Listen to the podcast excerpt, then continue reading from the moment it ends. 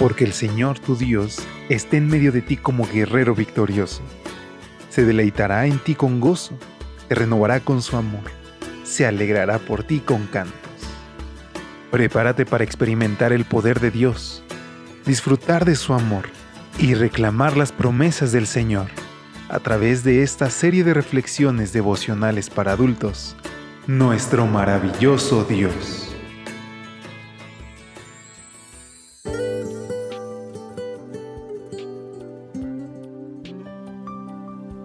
Muy buenos días, qué gusto poder saludarnos a la distancia. Gracias por estar con nosotros en este jueves 15 de diciembre, en una edición más de este, tu espacio de lecturas devocionales para adultos, nuestro maravilloso Dios. Como cada mañana, a nombre de todo el equipo de Evangelike, tu amigo Elías Gómez desde la Ciudad de México te envío un fuerte abrazo, un saludo y deseando de corazón que hoy las bendiciones de Dios puedan ser tangibles en tu vida que estemos atentos a sus señales y que hoy podamos caminar confiando en sus promesas. Es con estas palabras que te pido que me acompañes a nuestra reflexión titulada El valor supremo. Filipenses capítulo 3 versículo 7 contiene nuestra lectura base, que nos dice así. Cuántas cosas eran para mí ganancia, las he estimado como pérdida por amor de Cristo. ¿Qué es aquello que, si lo perdieras, te convertiría en el ser más infeliz de este planeta? ¿Y que, si lograras adquirir, te haría el más feliz? La respuesta, según Fulton Sheen, es tu valor supremo.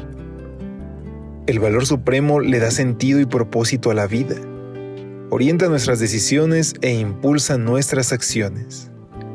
En pocas palabras, es lo que más amamos sea que valga la pena o no. ¿Cuál dirías que es tu valor supremo? Sea que le puedas poner nombre o no, tienes uno. Todos lo tenemos. ¿Y cuán valioso es? ¿Vale la pena invertir tiempo y esfuerzo en conseguir eso que tanto amas? La historia de dos personajes bíblicos nos ayudará a entender el punto.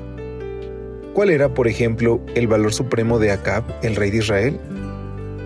Para saberlo basta preguntar, ¿qué cosa en este mundo lo convertiría en el ser más infeliz mientras no la tenía? Pero ¿qué lo haría el más feliz al poseerla? La viña de Nabot. Aunque era dueño de muchas riquezas, Acab se enamoró del viñedo de Nabot.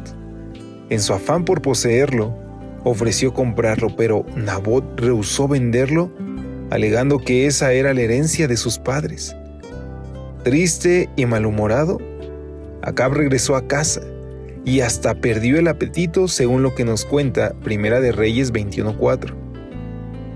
Cuando contó a Jezabel lo ocurrido, la impía reina sobornó a falsos testigos y logró que se le diera muerte a Nabot acusado de blasfemia. Poco después, Acab tomó posesión de la codiciada viña y con su nuevo juguete en mano, adiós tristeza. Solo que su alegría no le duró mucho porque en el mismo lugar donde lamieron los perros la sangre de Nabot, también lamieron su sangre. Cuán diferente la experiencia de Saulo de Tarso. Por un tiempo su valor supremo estuvo relacionado con su linaje. Miembro del pueblo de Israel, de la tribu de Benjamín, hebreo de pura cepa según cuenta en Filipenses 3:5. Pero cuando conoció el amor de Cristo, lo que antes valoraba llegó a ser como basura, por el sublime valor de conocer a Cristo Jesús, mi Señor. Qué interesante el final de estos dos hombres. Acab valoraba los bienes materiales hasta la muerte, y casi se podría decir lo mismo de la manera como Saulo amaba sus raíces hebreas, hasta que un buen día, camino a Damasco, tropezó con el Cristo resucitado, a quien perseguía y entonces todo cambió. Saulo llegó a ser el apóstol Pablo. ¿Cuál de los dos recibirá la corona de la vida? El apóstol Pablo, pero no solo él. También la recibiremos tú y yo si consideramos todo valor terrenal como pérdida por amor a Cristo. Queridos amigos, hoy pongamos a Cristo en primer lugar. Dejemos atrás todo lo que nos ata a este mundo y entreguémonos sin reserva a nuestro Dios. Te invito a que nos despidamos en esta oración. Santo Espíritu, desaloja de mi vida cualquier afecto que compita con el sublime valor de conocer a Cristo Jesús, mi Señor.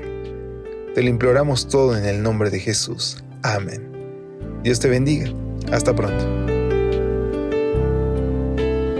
Gracias por acompañarnos. Te esperamos mañana. Te recordamos que nos encontramos en redes sociales. Estamos en Facebook, Twitter e Instagram como Ministerio Evangelite. Y también puedes visitar nuestro sitio web www.evangelite.com